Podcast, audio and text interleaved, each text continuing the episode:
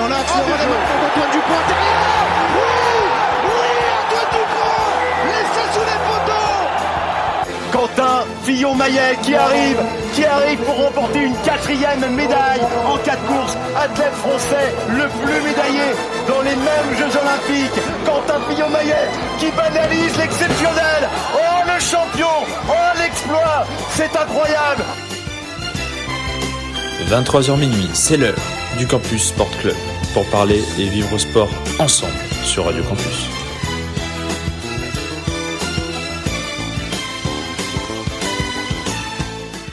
Bonsoir, bonsoir à tous et à tous, auditeurs, auditrices de Radio Campus Lille. J'espère que vous allez bien.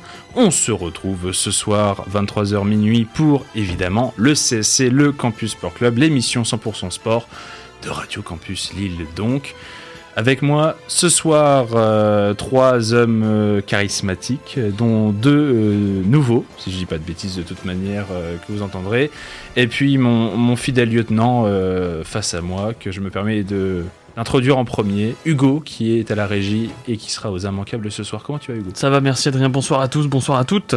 Euh, Ça fait longtemps qu'on n'avait pas coopéré ensemble. Oui, ça, oui, ça commence à faire un bon, bien plus d'un mois finalement. On, on s'est- tu m'as bien relayé Oui, et je t'ai remercié la semaine dernière, mais comme tu n'as peut-être pas entendu, Non, j'ai je, je pas te entendu. re-remercie. Ouais, avec plaisir. Pour ce mois de mars. Et donc, je disais, nous sommes avec euh, deux autres personnes ce soir qui euh, font une première, peut-être pas une dernière. Euh, à ma gauche, c'est euh, Victor. Salut Bonsoir, Adrien. Victor. Comment tu vas? Bah très bien et toi?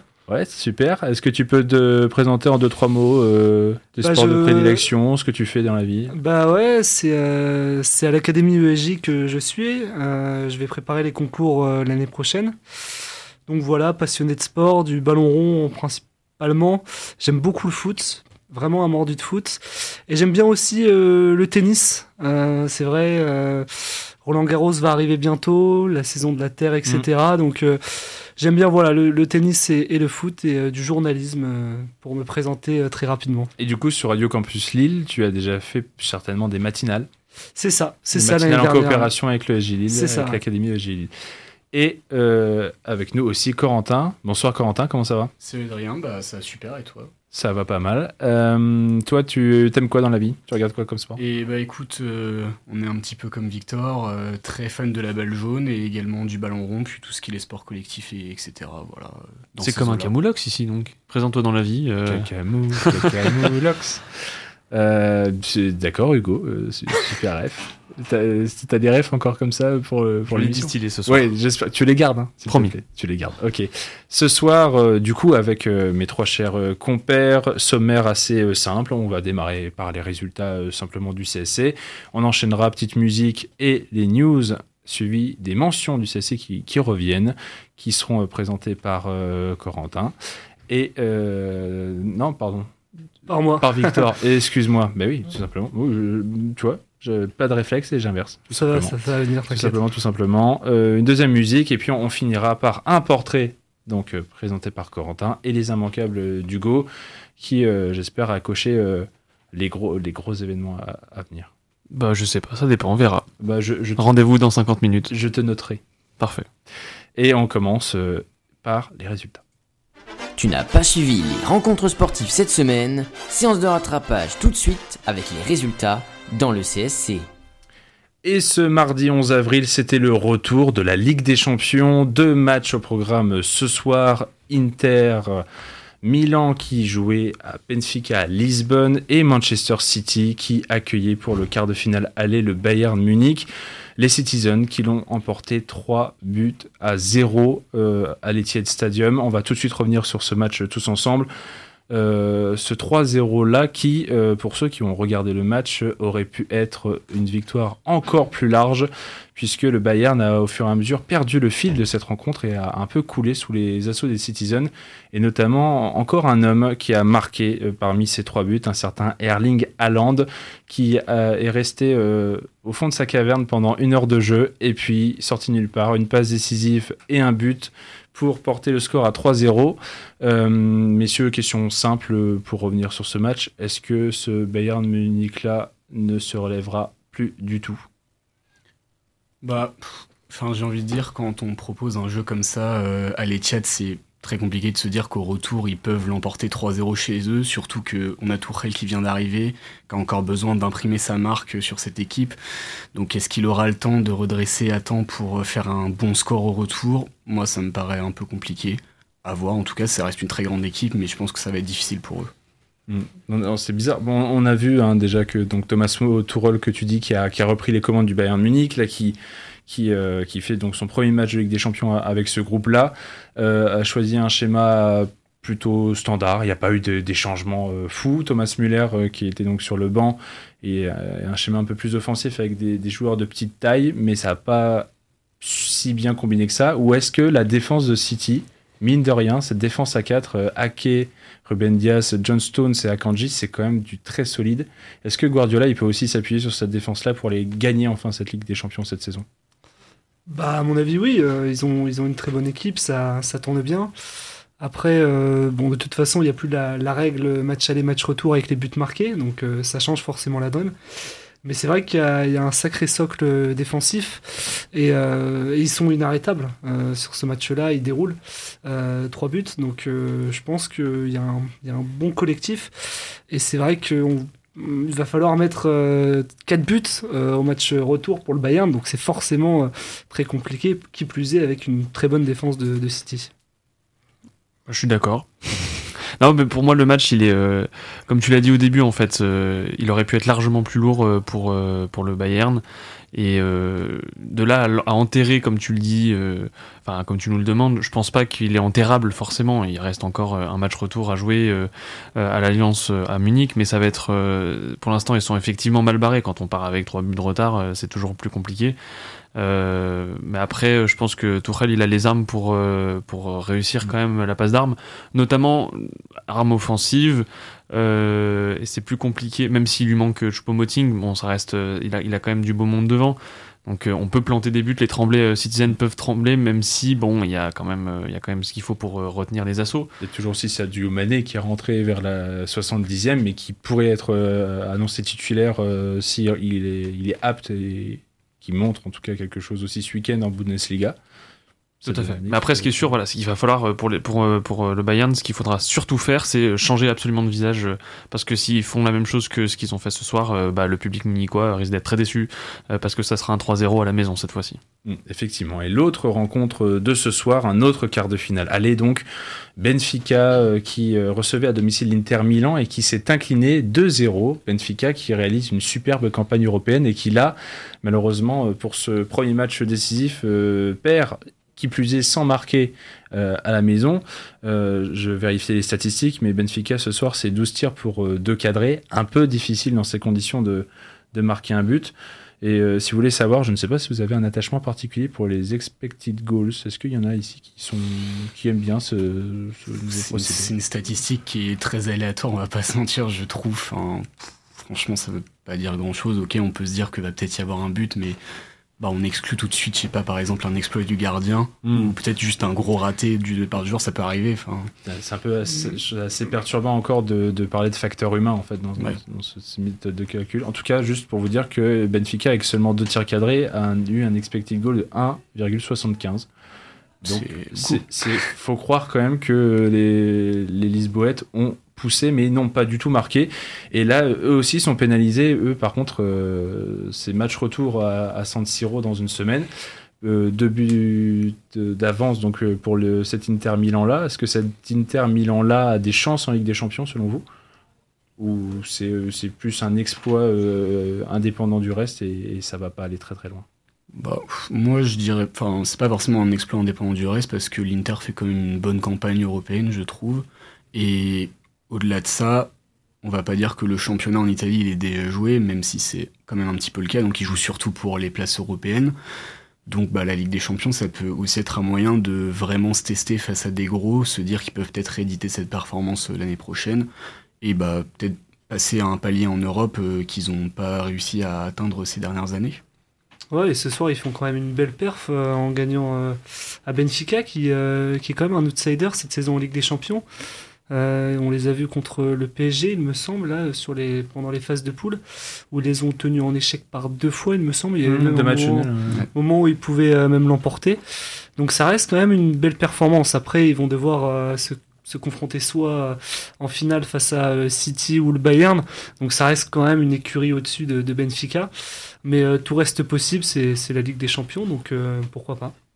On en a vu des remontadas ces dernières années. Et puis at- attention parce que euh, l'Inter joue sur les deux tableaux et euh, le championnat est aussi très important pour eux, euh, et même capital pour eux. C'est-à-dire qu'ils vont, s'il faut favoriser un championnat, ça va être, enfin une compétition, ça va être le championnat plus que la Ligue des Champions pour le coup. En tout cas, vu les armes à leur disposition, on voit assez mal comment ils pourraient figurer comme favoris pour cette fin de Ligue des Champions. Et puis on aura d'autres matchs demain qui nous seront euh, certainement annoncés par Hugo en fin d'émission. Peut-être, on sait pas. On continue ballon rond. Un petit mot euh, pour revenir sur le week-end de Ligue 1. Euh, tous ensemble, j'ai pris quelques résultats marquants. Euh, à commencer par euh, nos chers Lillois qui sont allés perdre à Angers un but à zéro, but de Sabanovic à la 84e minute. C'est la fin d'une série de 21 matchs sans victoire quand même pour Angers, mais quelle défaite pour Lille. C'est vraiment, c'est pas la plus surprenante de la saison quand même celle-là? Pour moi, c'est euh, inadmissible dans la mesure où euh, on... Les mots sont dits. Oui. Bah non, mais euh, Il a dit les termes. Bah, quand on voit un peu la, la situation à Angers cette saison, euh, voilà, les déboires sportifs, euh, les changements, le changement de président, etc. Tu, tu joues, euh, tu cherches à, à te qualifier pour une compétition européenne et tu viens, tu vas perdre à Angers. C'est pour moi inadmissible et c'est euh, vraiment décevant. Euh, c'est un peu le LOSC de, on est, enfin Lille est ir- irrégulier cette saison.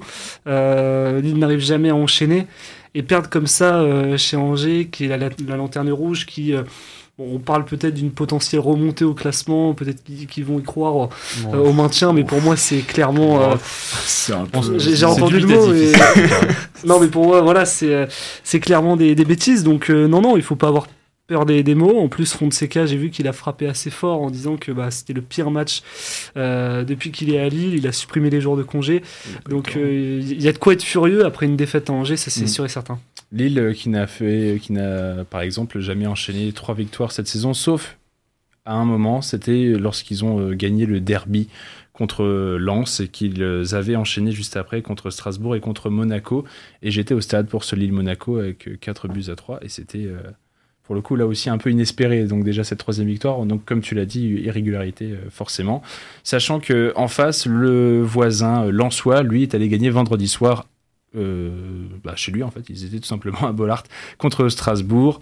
But de Frankowski à la 11e et but de Medina à la 65e. Et en face, un but de l'inévitable Kevin Gamero, 84e minute. Lui, par contre, il veut jamais s'arrêter de marquer ce- cet attaquant-là. Il est infatigable, Kevin. hein, Ouais, ouais, j'ai- J'aime bien, moi, ces attaquants Ouais. euh, français euh, qui reviennent un peu et qui, euh, qui montrent quand même qu'ils ont, ils ont toujours euh, un sacré niveau. En tout cas, euh, donc Lens qui, qui fait la bonne opération. Marseille, eux, le dimanche soir, ont fait match nul 0-0 sur la pelouse de Lorient, mais Marseille qui était quand même sur une série de 9 victoires de suite à l'extérieur. Donc série arrêtée. Bon, au moins c'est un point de prix, mais euh, dans cette course euh, à l'Europe, euh, Bah oui, surtout que Marseille. euh, c'est pas deux points de perdu?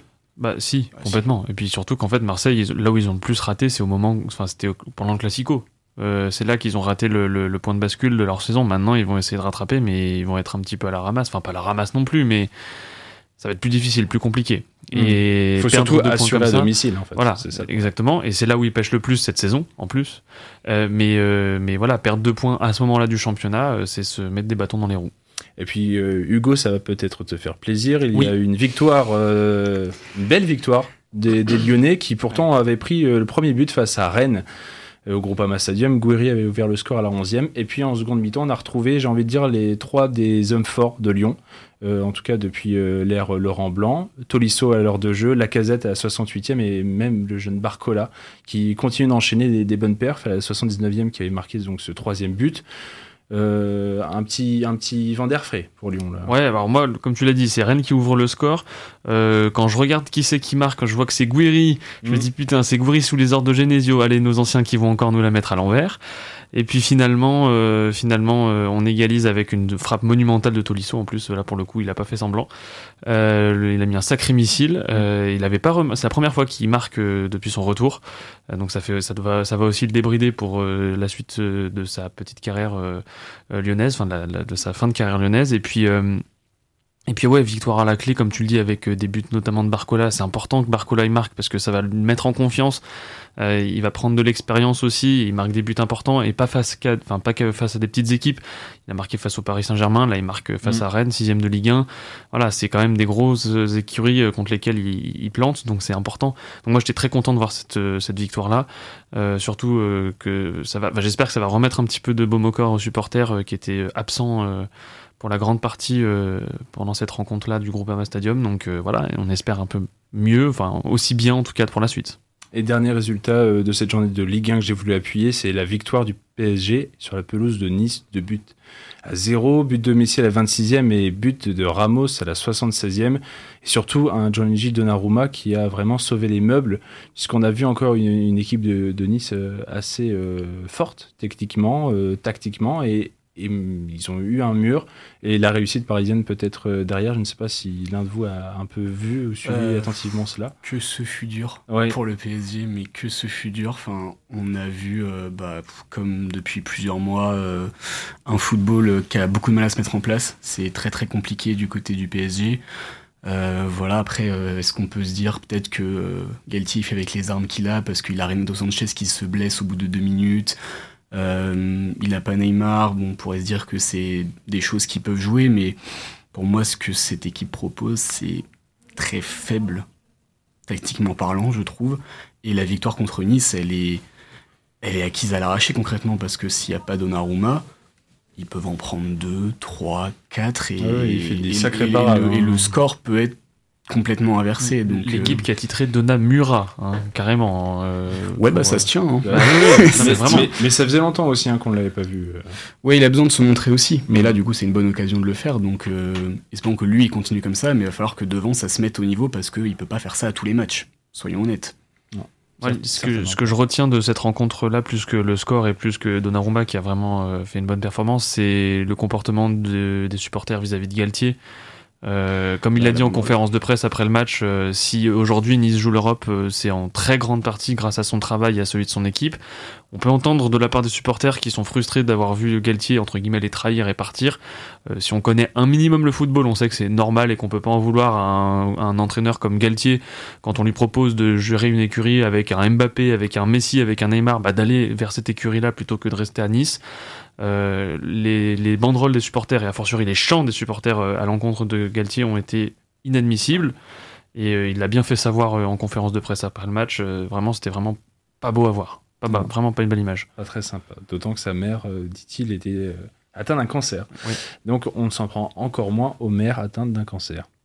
On change complètement. Ouais, t'as vu, euh, c'est pas écrit. Hein. Sincèrement, c'est pas écrit.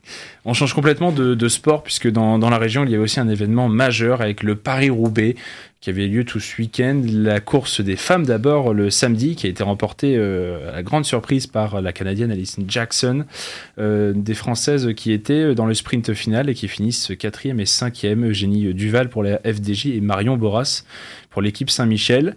Euh, mais belle performance euh, quand même pour ces deux Françaises. Le lendemain, chez les juniors, c'est euh, une victoire française, cette fois la seule du week-end pour le coup.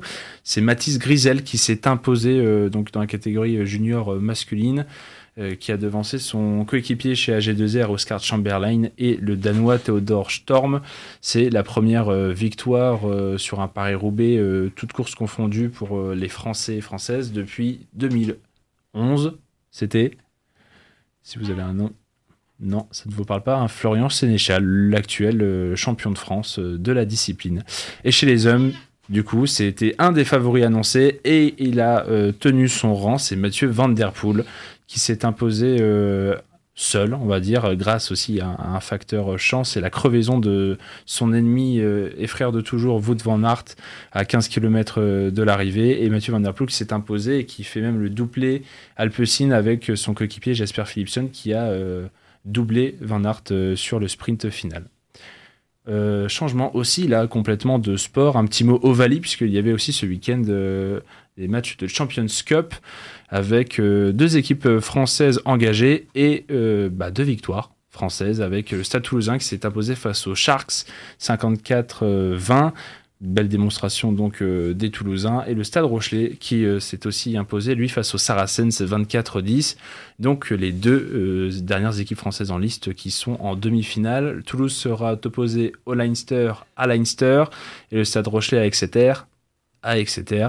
là encore, est-ce qu'il y a une chance de, de voir une finale franco-française malgré ces, ces affiches-là à l'extérieur? C'est toujours compliqué hein, de pronostiquer ça, surtout à ce niveau-là de la compétition. Demi-finale, euh, je pense surtout pour Toulouse, d'aller jouer euh, au Leinster, euh, c'est toujours compliqué. Ça, ça fait pas. C'est une, une, finale avant l'heure, Toulouse-Leinster de toute façon, et, et même en vrai, même même Exeter contre contre La Rochelle, on verra. J'ai quand même envie d'y croire en cette finale 100% française, une nouvelle finale 100% française, et pourquoi pas revoir bah, Toulouse voire, ou La Rochelle. Enfin, ça sera. De toute façon, c'est les deux derniers champions du, du en titre. Hein, Bien sûr. Enfin, pas en titre, vu qu'il y en a un qui l'a plus le titre. Mais est-ce que ça donne pas plus envie et plus faim du coup à ces équipes anglo-saxonnes de, de vraiment faire le job et de rien laisser passer, d'être des morts de faim sur ce match. la fin, ils l'avaient déjà les précédentes années. Hein, euh, ça change pas grand-chose. C'est des professionnels. Et la fin, ils l'ont à, toutes les, à tous les matchs. Surtout les matchs importants, des demi-finales, peu importe contre qui tu les joues, tu les joues avec les fins. D'accord. Eh ben, il y en a un qui euh, a laissé passer sa chance et qui semblait pas assez mort de faim aujourd'hui, euh, puisqu'on passe euh, petite balle jaune pour finir ses résultats avec le tournoi de Monte Carlo, le début de la saison de terre battue, comme vous le disiez, Victor et Corentin. Et peut-être que ça va pas vous faire plaisir, forcément, cette défaite de Hugo Humbert battu par Sonego après 4 balles de match manquées pour le français. Battu donc 6-3, 5-7, 5-7 ou 7-5-7-5 si, si, on dit dans l'autre sens.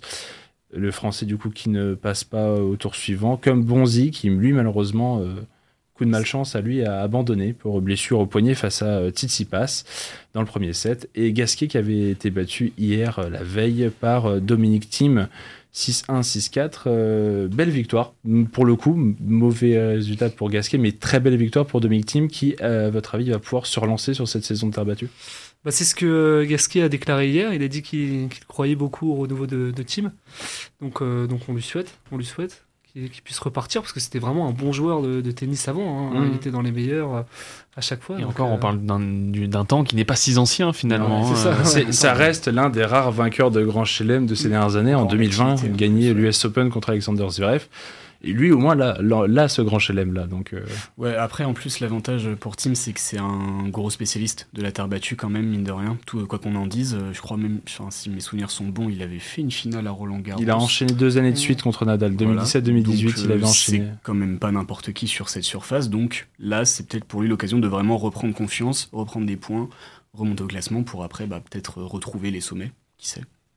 En tout cas, on, on peut lui citer parce que ça reste quand même un, bon joueur et puis euh, quelqu'un qui sur le circuit, circuit aussi est, est apprécié. Ouais.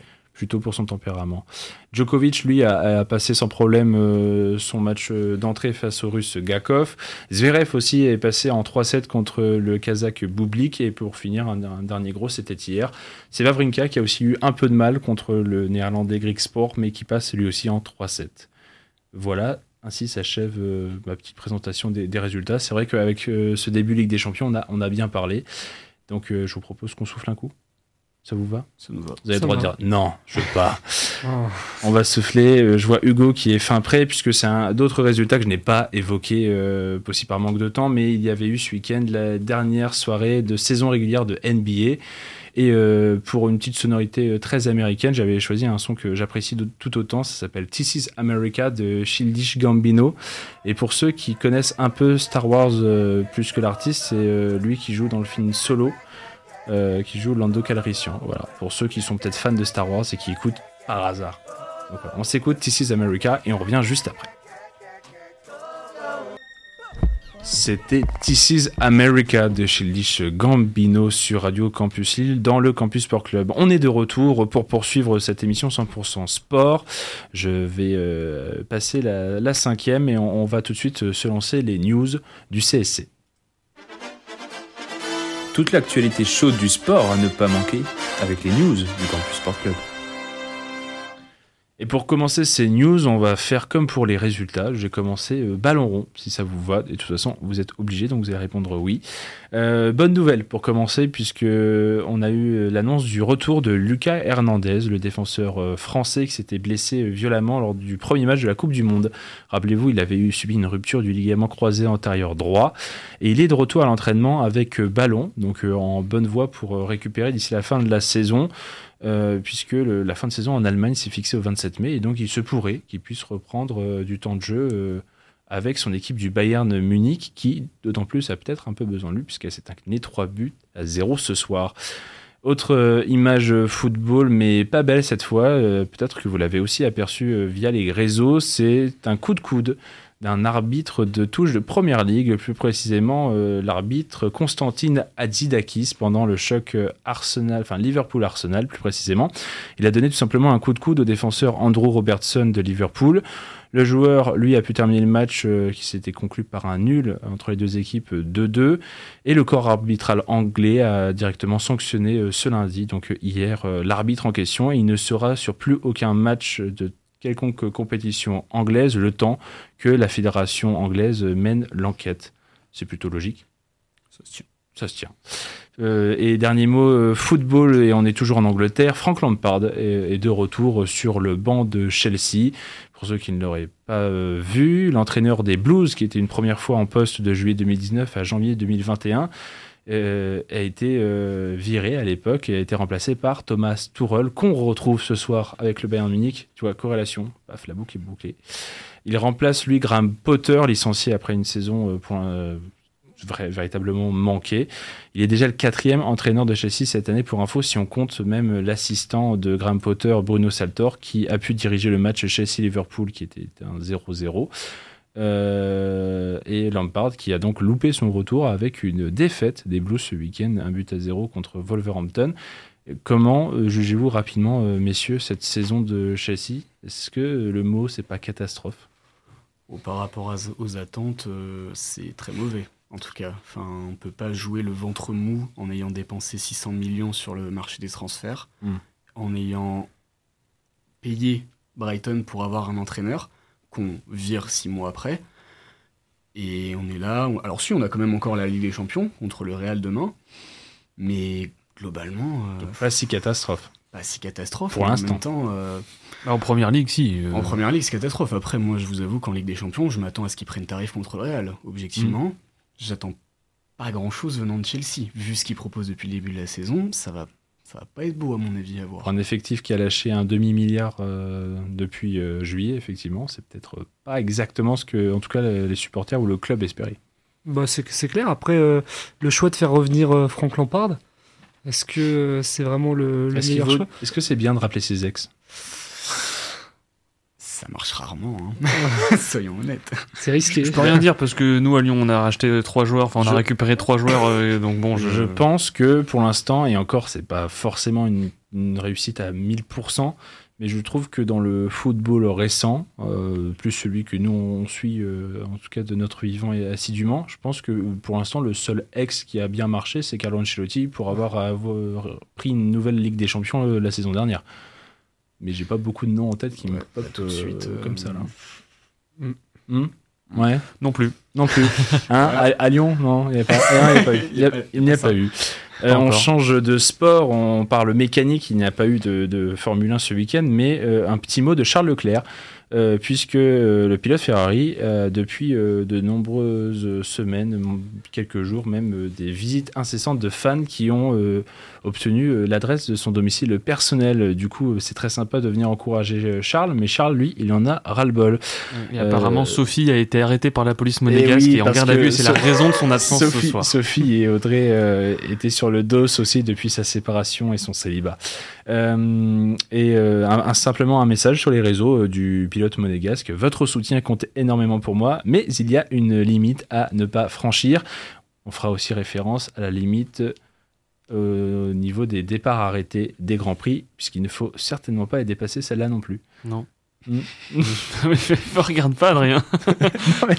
Semaine- T'as fait des yeux de biche, t'as fait non. bah, c'était la semaine dernière la Formule, 1, on peut pas en parler aujourd'hui. Ah, ça, ça fait encore mal. Euh, mot cyclisme, il y avait eu Paris-Roubaix ce week-end. Des petites infos, puisque euh, Paris-Roubaix, c'est les pavés, les pavés, c'est le danger, et le danger, c'est les chutes. Et donc, euh, petit euh, bilan aussi des blessés. Dylan Van Barle, le vainqueur de l'édition 2022, qui était tombé très lourdement sur la trouée d'Arambert, est victime de multiples fractures et contusions. Le tenant du titre a notamment une fracture de la main et une fracture de l'épaule, ainsi que des contusions au visage. Donc lui, pour l'instant, sa saison est en suspens. Euh, pour ce qui est de la prochaine course, euh, c'est certainement pas euh, là qu'il fera son retour. Et pour cette course en question, c'est l'Amstel Gold Race, qui est la première de la saison ardennaise. Il n'y aura pas non plus Julien Alaphilippe, euh, puisque l'équipe euh, Quick, euh, Soudal Quick Step a annoncé qu'il était touché au genou depuis le Tour des Flandres et qu'il ne, démarrera pas sa saison, en tout cas le 16 avril prochain, ce dimanche. Et aucune date de retour, en tout cas, n'a été aussi euh, communiquée, peut-être la semaine suivante. Un petit mot basket, euh, je ne sais pas si euh, ça vous parle, mais une certaine Céline Dumerc, quand même euh, grande figure du basketball français, a ajouté un nouveau record à sa carrière. Elle est devenue à 40 ans la meilleure marqueuse de la Ligue féminine française de basket grâce à ses 10 points marqués avec Basketland contre Landerneau. Elle devance Pauline Salagnac et donc elle en est à 4649 points. Avec LeBron James, on, en est, on, est, on est loin encore de, de, de stade pareil, mais c'est quand même un, un excellent exploit, d'autant qu'elle avait déjà plusieurs records. Euh, record du nombre de matchs joués, de passes décisives et d'interceptions en Ligue féminine. Euh, cette Céline Dumerc-là, est-ce que euh, c'est définitivement pas pour l'instant la meilleure joueuse française du 21e siècle qu'on ait Bah, pour moi, il y a difficilement débat quand même. hein. Enfin, oui. Enfin, la réponse, C'est un grand oui pour Corentin. hein. Oui majuscule. Je pense que ça se tient. Je rejoins Corentin. c'est la confiance là. C'est ça, c'est ça. C'est tout à fait la confiance. Et euh, pour changer complètement de sport, euh, dans ces news, euh, mot de rugby, à nouveau, Julien Marchand, euh, talonneur de Toulouse, a été annoncé absent plusieurs semaines. Lui qui était touché à la cheville contre les Bulls en huitième de finale de Champions Cup aurait dû pu être aligné ce samedi en quart contre les Sharks. Ça n'a pas été le cas. Selon son entraîneur Hugo Mola, il sera éloigné des terrains pendant deux voire trois semaines. Donc, un petit coup dur pour le stade toulousain qui perd euh, l'un des meilleurs euh, rugbymen euh, certainement au monde à son poste. Et enfin, un petit dernier mot, un petit mot d'olympisme. On en sait davantage sur la nouvelle épreuve de marche par équipe mixte pour le prochain JO de Paris. En 2024, donc, un homme et une femme formeront une équipe où chacun d'entre eux parcourra l'équivalent d'un marathon. 42,125 km pour ceux qui, qui voulaient se rappeler la distance. À pied, ça use de les souliers. Oh là là. Et euh, du coup, cette épreuve-là, elle sera en quatre parties. L'homme s'élancera le premier et réalisera finalement. C'est pas les dames d'abord habituellement? Eh ben non, parce que là, on aime bien finir par les femmes, tu vois.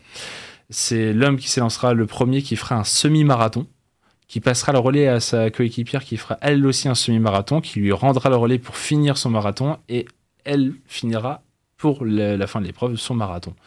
Voilà, en quatre parties donc. Ouais, donc ils font chacun deux semi-marathons, Voilà, Ok. pour euh, l'équivalent d'un marathon chacun.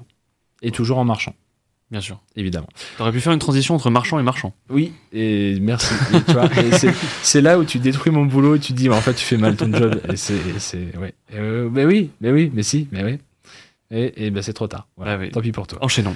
Et l'épreuve qui sera en quatre parties, il y aura 25 équipes euh, qui commenceront donc de cette sorte. Et euh, World Athletics et la fédération, euh, la fédération internationale et le comité international olympique ont annoncé la, nouvelle. Une nouvelle épreuve en plus euh, au JO de Paris. euh, Est-ce que c'est aussi positif le fait de voir de plus en plus d'épreuves dans, les disciplines? Ou est-ce que c'est pas risqué de, de démultiplier le nombre d'épreuves par discipline? Bah, le truc, c'est que déjà, enfin, alors là, du coup, on est sur les JO. concrètement, aux JO, il y a déjà énormément de sports. On n'arrive pas à tout regarder. Est-ce que tout démultiplier, c'est vraiment une bonne idée? Je sais pas, parce que bah, on va forcément passer à côté de certaines choses, donc euh, Mm. pff, je vois pas forcément trop l'intérêt. Après, euh, peut-être pour les sportifs, c'est intéressant, mais pour le public, ça risque d'être un peu lassant à force. La, la- la réelle problématique, à mon sens, c'est est-ce qu'on rajoute des sports ou est-ce qu'on rajoute des, des épreuves, comme tu l'as dit C'est-à-dire que là, ils n'ont pas rajouté un sport, la marche, il y en a déjà, mais ils Oui. ont rajouté une épreuve dans le sport qu'est la marche. Euh, est-ce que c'était nécessaire? Pas forcément. Après, c'est cool de voir une épreuve mixte comme ça arriver. C'est bien de mettre la- en c'est avant surtout des la volonté de mixité qui Voilà, moi je trouve que l'initiative est bien. Après, il y a d'autres sports, euh, bah, d'un titre, à titre personnel, par exemple le breakdance ou des choses comme ça, ça me parle moins. J'aurais bien aimé qu'on voit la pétanque au JO de Paris, ça aurait été euh, absolument fabuleux. Génial. Bon, voilà, on peut refaire et refaire comme on veut le programme, et ça correspondra jamais à tout le monde. pour l'instant, je trouve que c'est bien. En tant qu'amateur de sport, je trouve que plus il y en a, mieux c'est. Donc, euh, ouais, moi, je suis plutôt content. Content, content. Bah après, ça peut permettre aussi de populariser des, des sports si les gens tombent dessus et qui sont intéressés. Ça peut être aussi une manière de mettre un petit coup de projecteur devant, les, devant ces, ces disciplines-là. Donc je pense que ça peut être, euh, ça peut être pas mal. Toi, t'es pour? Je suis pour. Très bien. Et bien voilà, ainsi s'achève euh, ces, ces petites news, cette petite sélection. Euh, Est-ce que vous êtes toujours là? Est toujours là. On Surtout toujours Victor. Bah oui, parce que c'est bientôt mon heure. Parce que c'est à toi tout simplement. C'est Vic- ça. Victor euh, qui, euh, qui donc fait sa première ce soir et qui est venu, comme je lui ai demandé, avec euh, trois mentions pour le retour des mentions du CSC. Euh, Victor, tu as euh, grosso modo, si on peut dire, deux points positifs et un point négatif. C'est ça, c'est ça. Et le, Commence dans l'ordre que tu veux. bah, pour le point, je vais commencer par le plus positif. C'était pour revenir un peu sur le, le travail de, Combo- de Comboiré à la tête du FC Nantes. Euh, il est arrivé il y a deux ans euh, à la tête du club, qui est son, son équipe de cœur, et euh, a d'abord sauvé le club de la relégation, on s'en souvient, après son passage, après le catastrophique management de, Raymond Domenech entre décembre et février. Euh, il a décroché le maintien de justesse lors des playoffs contre Toulouse en 2020-2021. Euh, mais, euh, mais finalement, ce, ce maintien décroché, c'était l'essentiel. Ça s'est fait un peu sur le fil. Hein, on s'en souvient, c'était en toute fin de saison en mai. Et il a su l'an dernier apporter énormément de, stabilité au club euh, nantais. Ils ont fini 9e, euh, devant Lille notamment, euh, et ont remporté la, Coupe de France contre Nice, qui était favori. Ils ont su voilà, se, retrouver un, trophée majeur après quelques années de, disette. Et, on pouvait se dire qu'après la, la, la victoire contre Nice en Coupe de France, la saison allait être galère parce que Nantes n'est pas forcément programmé à jouer la Coupe d'Europe. C'est souvent des, des clubs comme ça, on se dit que ça, ça va être une saison galère avec beaucoup de matchs, surtout avec Valdemarquita à la tête du club, les recrues, etc. Et finalement, après un, un début de saison un petit peu galère, où ils avaient pris, je crois, euh, 3 ou 4-0 contre Fribourg euh, en phase de poule de, de- d'Europa League, ils ont su se relever et faire un sacré beau parcours pour s'offrir une double confrontation contre euh, la Juve. Donc euh, franchement le travail de, de Comboiré est vraiment euh, majuscule. Euh, en plus Nantes va rejouer une, une deuxième euh, finale de Coupe de France consécutive euh, en- en- à la fin du mois contre, contre Toulouse, ce qui pourrait leur permettre de, euh, de rejouer la, la Ligue Europa alors qu'ils ne sont toujours pas officiellement maintenus en, en championnat. Euh, Comboiré, ce que j'aime bien et c'est pour ça que je voulais le mettre en avant, c'est qu'il a réussi à, à utiliser une force collective à aussi se faire entendre face à Valdemarquita parce qu'il y avait des joueurs comme Ludovic Blas qui étaient, euh, qui étaient courtisés. Il a su le, le retenir, lui, euh, lui demander de, de rester. Et aujourd'hui, Blas, c'est lui qui met le but contre Lyon euh, d'un super geste technique. Il a euh, bah forcément Blas, c'est un joueur euh, très important, très technique, très affluent. Et je trouve que Nantes, euh, avec avec Comboiré, peut permettre, peut se permettre euh, de, de revenir sur le devant de la scène. Et c'est une bonne chose pour pour le, le football français parce que les belles influences à la Beaujoire, c'est souvent fantastique, ce mur jaune, etc. Donc vraiment la mention euh, honorable et euh, exceptionnelle, euh, ça serait pour Comboiré ce soir.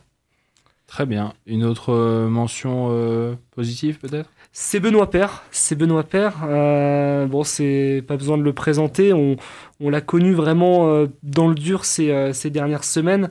Il était descendu pour la pour l'anecdote à la 210e, 217e place mondiale, pardon. C'est tellement loin que c'est dur à prononcer. Bah, hein, c'est ça. hein, on est, plus sur 10, 4, 8e. euh, Ouais, c'est ça. Et son meilleur classement, c'était 18e, ce qui est plus facile à, à prononcer, en 2016.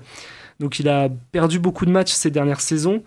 Euh, on lui demandait même de, de rendre la raquette et d'arrêter le tennis parce que Père était tellement méconnaissable. Il a même, euh, je crois que c'était ce week-end, déclaré euh, dans la presse qu'il était devenu alcoolique, qu'il sortait beaucoup, qu'il était en surpoids.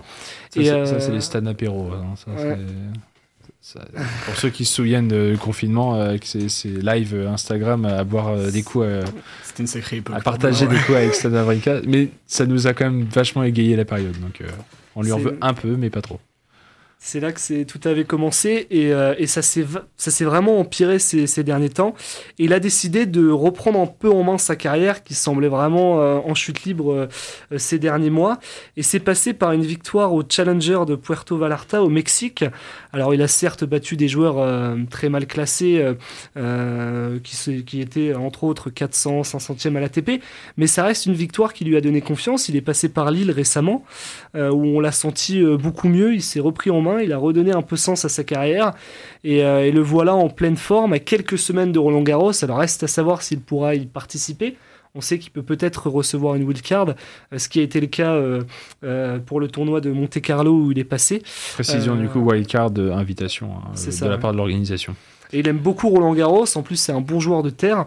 Donc, on pourrait le revoir euh, voilà, sur les, les cours de, de Paris. Donc, ça peut être pas mal. Et c'était ouais, l'occasion de, de mettre une mention passable à Père qui, euh, qui revient un peu sur le devant de la scène. Et c'est euh, euh, assez sympa par rapport au tennis français. On sait, c'est, souvent difficile. On a souvent des mauvaises nouvelles, euh, des joueurs qui perdent, etc. Euh, par exemple, on évoquait Humbert là, qui avait des occasions de, boucler la rencontre et qui, euh, s'est fait, euh, rejoindre voir Benoît Paire revenir un peu sur le devant de la scène, une personnalité assez atypique, c'est assez cool, je trouve. Et on finit par un autre Français, euh, lui euh, de l'autre côté de l'Atlantique, qui a fait une boulette.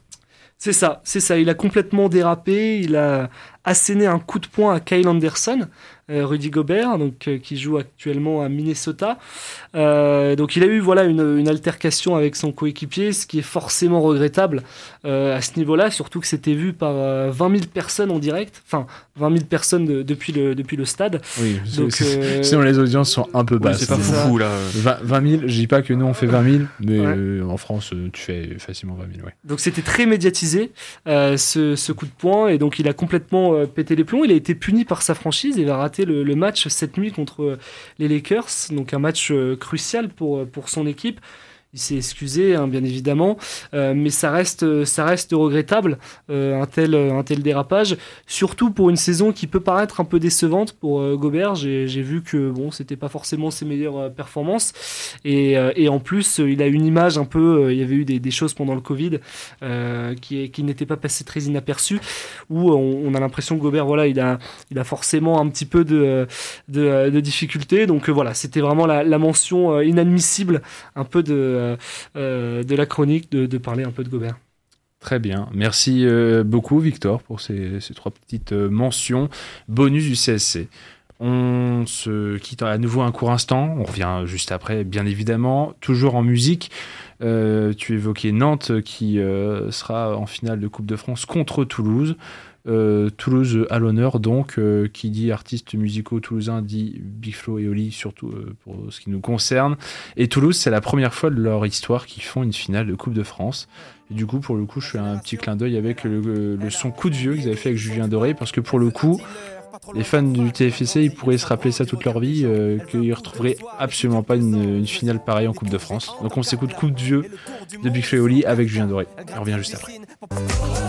C'était Coup de Vieux dans le Campus Sport Club, un son de Big Flo et Julien Doré. On est de retour pour les 10 dernières minutes du Campus Sport Club. Vous êtes toujours sur Radio Campus Lille, 106,6 FM.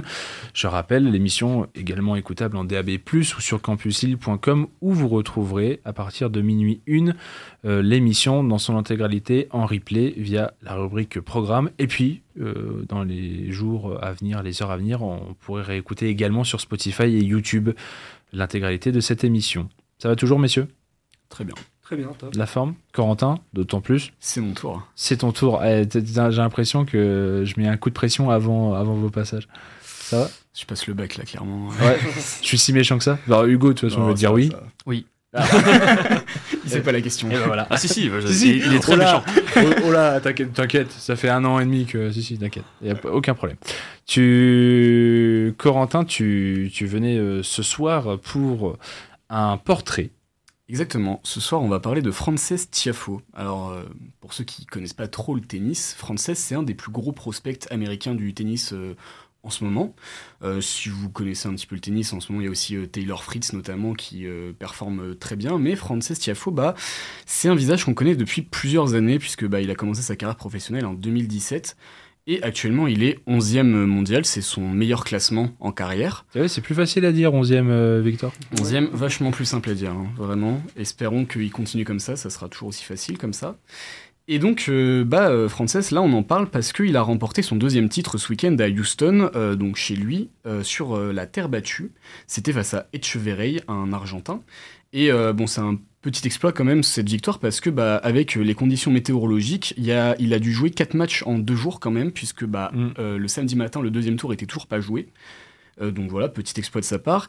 Et également autre exploit parce que bah, c'est pas vraiment sa surface, la terre battue, à Frances Tiafo. Euh, il a par exemple jamais euh, dépassé le deuxième tour à Roland Garros. Pour un joueur de son calibre, c'est quand même une anomalie, on va pas se mentir. Euh, Frances Tiafo, c'est plutôt quelqu'un qui joue sur euh, la surface dure. C'est d'ailleurs là où il avait remporté son premier titre en 2018 à Delray Beach, où il avait notamment battu euh, Denis Shapovalov ou encore Juan Martin Del Potro, pour ceux qui connaissent un petit peu. Sacré Delbos. Sacré Del Potro, qui pourrait revenir d'ailleurs d'ici la fin de l'année, sait-on jamais. Et euh, bah, Frances Tiafo, c'est un joueur euh, très fantasque, un petit peu dans le registre d'un Dustin Brown ou d'un Gaël Monfils, euh, avec un énorme potentiel tennistique, mais qui a mis pas mal de temps à confirmer son potentiel, mais qui, bah, depuis ces derniers mois, euh, le fait très bien, avec euh, notamment, il a atteint sa première demi-finale en Grand Chelem à l'US Open, qu'il a perdu en 5-7 face à, si vous vous rappelez, contre qui c'était? Nadal? C'était Carlos Alcaraz. Non, Alcaraz, bien sûr. Bah oui. futur vainqueur de l'épreuve. Je confonds en espagnol, tu vois. Et voilà, mais deux Non, mais Espagnols qui se ressemblent, euh, voilà. Un Espagnol Qui en cache un autre, comme on dit. Ouais, bah surtout, euh, ouais. Surtout ces deux-là, Surtout les a deux-là. envie de dire. Et donc quand même, euh, voilà, il a pas perdu face à n'importe qui, il a perdu, perdu face à un sacré client.